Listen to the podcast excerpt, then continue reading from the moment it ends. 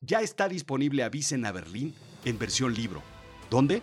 Cómpralo en azulchiclamino.com diagonal tienda o en Amazon. Tanto versión digital como versión libro.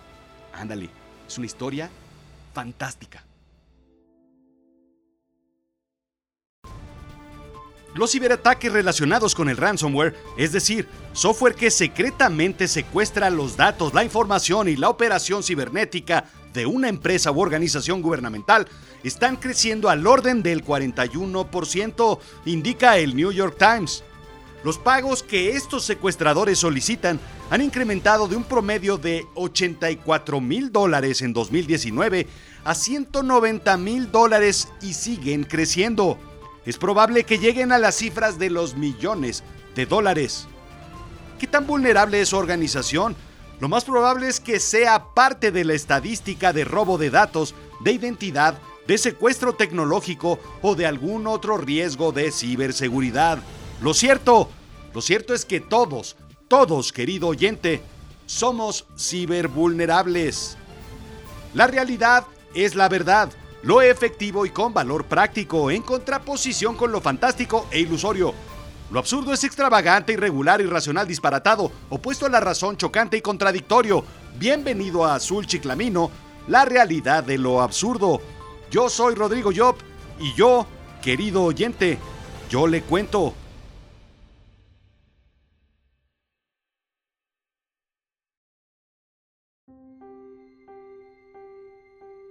Recuerdo mi primer contacto con una computadora. Debió haber sido por ahí de 1983 u 84. Un salón de clases lleno de computadoras Apple IIe.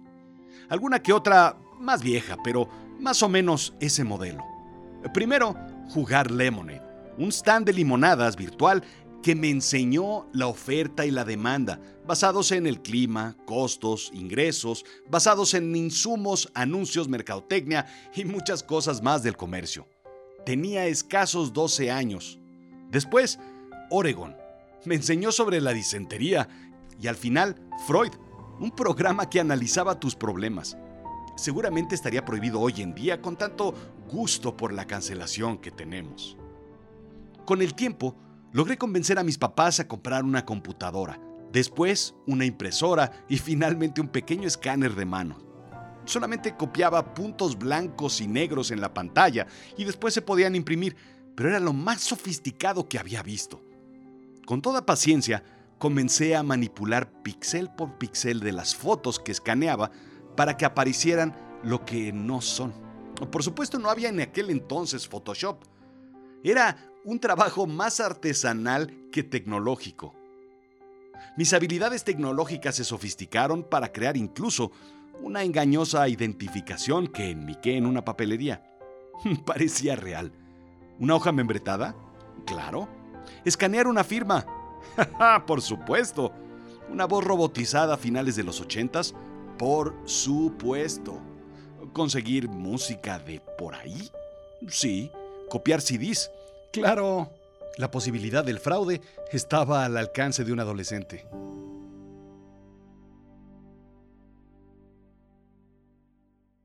La tecnología se fue sofisticando a pasos agigantados. Era evidente que todo se digitalizaría. La música, el video, los documentos, los libros, todo. Todas las actividades del hombre comenzaron a pasar por el gran torniquete digital. Hoy en día quien no pasa por él está perdido, o semi-perdido al menos. Puedo decir con facilidad que se pierde probablemente de un 70% del mundo que sucede a su alrededor. Quien no va a pasar por ese torniquete se encuentra en un mundo completamente aislado. Toda actividad se encuentra hoy en día digitalizada de una u otra forma. Las artes, la comunicación, las actividades sociales, el aprendizaje, las transacciones comerciales, los negocios y por supuesto el crimen. ¿Quién iba a pensar que no sería suficiente las zonas peligrosas de la ciudad? Por supuesto, si creamos algo, debemos crear una oscura contraparte. Como decía mi mamá cuando rompía un jarrón, ¿de verdad no podemos tener nada bonito en la casa? Eso hicimos con el Internet. El equivalente a llevar un reloj llamativo en un paseo por un barrio con seguridad cuestionable es mostrar nuestros perfiles, fotos, Instagrams en una red llena, llena de malosos. ¿Quién pensaría que poner un doble cerrojo, una alarma o una serie de botellas rotas en la barda no sería suficiente para que alguien se metiera a mi casa? ¿Quién iba a pensar que mi perro no le ladraría al ladrón que, con malas intenciones, entra a robarme? ¿Quién iba a pensar que mi computadora, mi triste computadora, esa con la que jugaba Lemonade en los 80s, sería tiempo después una ventana abierta para que el criminal entrara a mi intimidad sin preocupación alguna? Hace 60 años se acuñó la palabra hack en el MIT, en 1955 Hoy la palabra hacker es tan común como la palabra burdégano. Todos tenemos un hacker en la familia y todos queremos tener un burdégano de mascota. ¿O solo soy yo? En fin, proviene en realidad de manipular teléfonos, conectar las líneas telefónicas de forma directa y de hacer un bypass para ahorrar costos de larga distancia, antes del mundo de la computación. Estudiantes creaban líneas directas entre Harvard y el MIT y otras compañías y servicios. Así hackeaban. En 1963 se realizó el primer hackeo computacional. Hoy, todas las personas, empresas, computadoras, teléfonos, así como muchos equipos con microprocesadores, son vulnerables a ser hackeados. Pero, ¿qué es entonces un cibercrimen? ¿No es eso algo de espías, películas y ciencia ficción tan alejado de mí como pueden ser estos personajes? ¿No le pasa exclusivamente a gente de muchísimo, muchísimo dinero? El cibercrimen es el uso de computadoras como instrumento para fines ilegales como fraude, tráfico de pornografía infantil, robo de propiedad intelectual e identidad y violación de privacidad, entre otros, indica Británica. Sí, tiene que ver con los crímenes realizados a través de Internet. Y ahí somos vulnerables todos, incluso los que no surfean la red. Donde hay comercio, hay un riesgo para el cibercrimen, indica el MIT. Y entre el zapato y el pantalón está el detalle de distinción, indica Donnelly. Y así es en ambos casos. Hoy el comercio está en todos lados, tiempos y espacios en las computadoras, en los teléfonos, en los kioscos, en cajeros automáticos, incluso electrónicos diversos y electrodomésticos. Si se conecta a Internet, si tiene Bluetooth, si agarra el Wi-Fi, entonces es una ventana abierta de par en par. El cibercrimen se ha expandido tanto como la tecnología misma. El cibercrimen es algo que agarra mal parado a personas, corporaciones, empresas, organismos y gobiernos. En algún momento hackearán incluso la salsa borracha de tu madre a través de su licuadora Bluetooth. Abusado.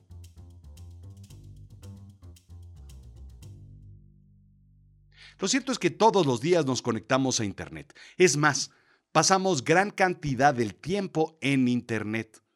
¿Por qué no te doy cifras si este es un podcast sobre number telling? Bien, pues no es que no haya encontrado estudios, análisis, cifras, los hay y son muchos es que las cifras son brutales y mayores a cualquier número que te puedas imaginar.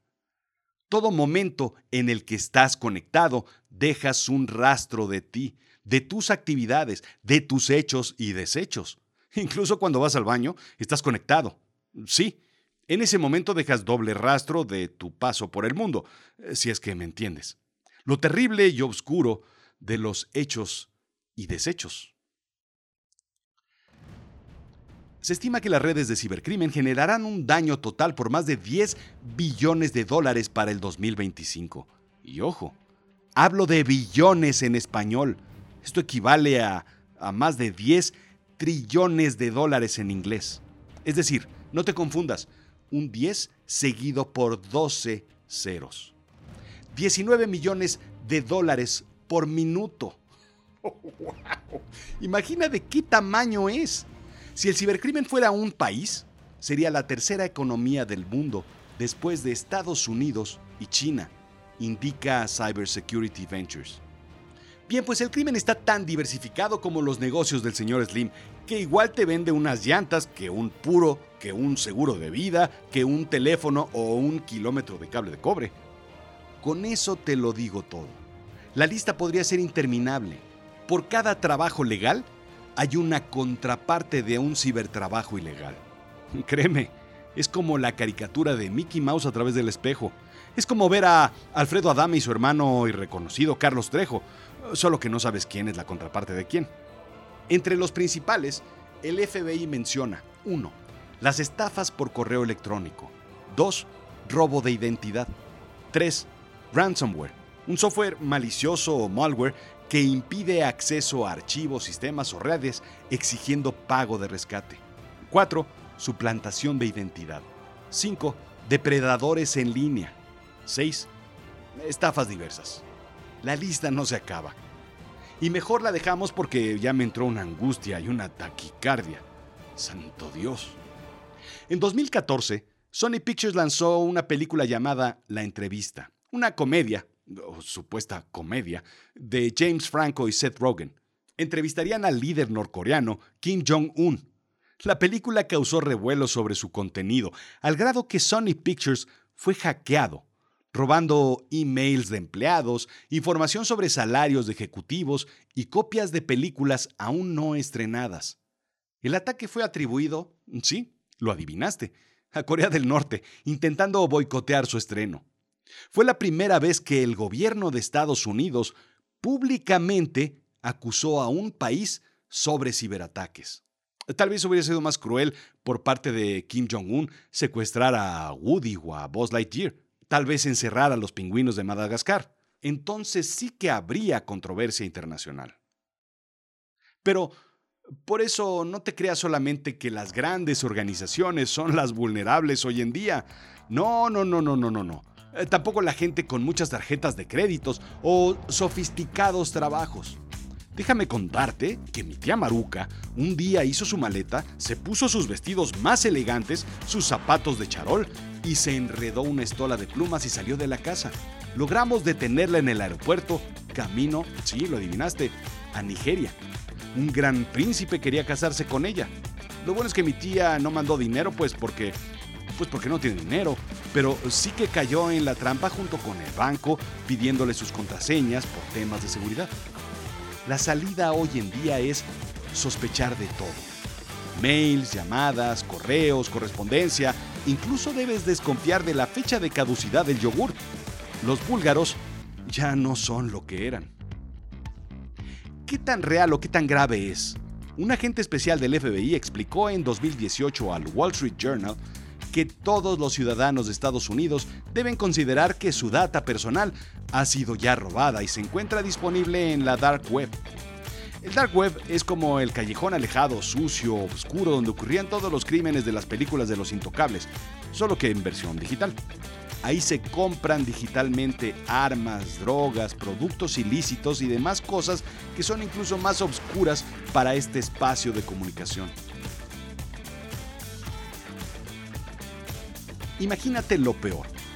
Pues ahí está, ahí lo venden y ahí lo compran. Es, es digamos como esa caja de zapato que tenías debajo de tu cama cuando eras adolescente. Esa llena de cosas obscuras. ¿Ya te dio miedo? Bien, hoy todos los países tienen una policía cibernética. En particular, la estrategia de ciberseguridad del FBI se enfoca en encontrar rastros en servidores, en estafas diluidas y en relacionamiento entre cuentas a través de inteligencia artificial. Su sistema, en vez de recomendarte un nuevo producto que comprar o un nuevo amigo con quien quieres hacer migas, le recomienda nuevos malhechores relacionados por alguna característica. ¿Entiendes? Antes, la frase era follow the money. Ahora la frase es follow the digital transaction o follow the weird person with the vendetta mask. Se estima que solamente en Estados Unidos hay un total de 925 mil empleados dedicados a la ciberseguridad, con un déficit de más de medio millón de posiciones no cubiertas. ¿Quieres planear tu futuro? ¿Quieres decirle a tus hijos dónde está el dinero? ¿Dónde pueden ser exitosos y millonarios? Pues aquí. Este es un sitio en donde seguro encuentras jale, de un lado o del otro Pero de que hay chamba, hay chamba. Pero lo que sí debes saber es que la puerta más vulnerable no es la tecnología, ni el hackeo. Una gran parte de los crímenes cibernéticos se realizan a través de hackear psicológicamente a las personas, como le sucedió a mi tía Maruca. El enredo conversacional envuelve a la más hábil y estudiada de las víctimas, con historias angustiantes pero creíbles, como capítulos de La Rosa de Guadalupe. El storytelling es impecable y en un momento de distracción eh, terminamos soltando toda la sopa, toda la información, hasta los secretos más importantes de la familia, como la pizca de azúcar en la salsa de tomate para quitarle la acidez. Vaya, lo dije. Haz memoria. ¿Has recibido esas llamadas de un banco? Pues no, no es tu banco. ¿Has recibido llamadas de alguien pidiéndote datos, números de cuenta, contraseña, fecha de nacimiento, nombre de tu perrito o el número de lunares que tienes? Exacto, tampoco es tu banco. Lo curioso es que somos nosotros quienes vamos dejando información por ahí, digitalmente. Cuando visitas un sitio, un pequeño rastro de tu comportamiento se va quedando grabado por ahí, en la red. ¿Has oído el término cookies? Bueno, pues viene de Hansel y Gretel Alguna empresa puede identificar tu comportamiento para ofertas y posibles campañas de marketing de cosas que te interesen. De igual forma, el villano villanísimo hackeador puede identificar tu comportamiento para usarlo después y robarlo con gusanos, virus, troyanos y otros miles de recursos que ni siquiera tienes idea. Asimismo, somos tan humanos, tan confiados, tan agradecidos que la mayor parte de los fraudes vienen de información que nosotros mismos compartimos. Los criminales son psicólogos que saben perfectamente bien cómo sacarnos información a través de historias llenas de emociones, de angustia, de peligro, de alegría, de éxtasis. Las llamadas o mails que nos invitan a cambiar un password.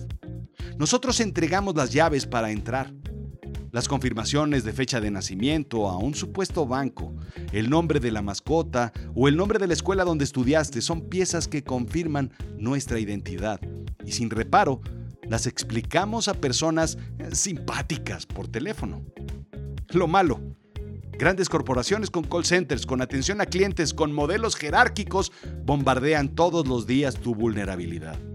Lo bueno, puedes tener cuidado, utilizar algo de tecnología, no confiar en nadie y no compartir ni medio dato. Desconfía y todo estará bien. Esto fue Azul Chiclamino, la realidad de lo absurdo. No te asustes, no es para tanto. Yo soy Rodrigo Job. Sígueme en Instagram, Twitter, Rodrigo-Job. Sígueme en Facebook, en YouTube tenemos muchísimas cosas. ¿Sabes de qué vive este programa? Sí, de tus likes, de tus recomendaciones. Pon una estrellita, pulgares arriba en las plataformas donde me escuchas, ya sea en Spotify, Apple Podcasts, Google Podcasts o cualquier otro. Recomiéndale mi contenido a alguien más, seguro que te lo agradecerán. Ah, y visita azulchiclamino.com, por favor. Este contenido es gratis gracias a esos tres apoyos que te pido. Dale like, recomiéndalo y visita azulchiclamino.com. Nada más. Ah, y compra mi nuevo libro, Avisen a Berlín. Ya está disponible una novela sobre la Segunda Guerra Mundial, sobre el Alzheimer y sobre la inteligencia artificial. Está que te mueres. Bueno, no, te mueres, tampoco te asustes, pero está muy buena. te va a gustar.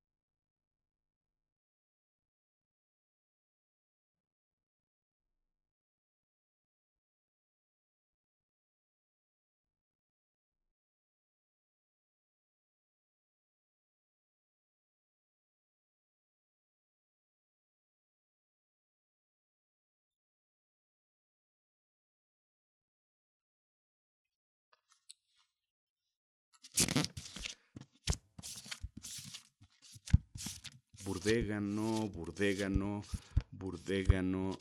Ah, aquí está. Burdégano. Animal resultante del cruzamiento entre caballo y asna. Vaya. Pues sí, todos queremos tener un burdégano en la casa. De mascota.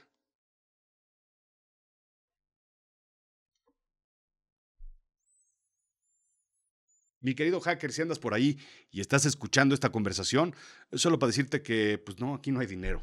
Debo muchas cosas a la tarjeta de crédito, debo el coche, debo la casa, debo pues hasta la mascota. Así es que, no, mejor pásate a la siguiente ventanilla. Gracias.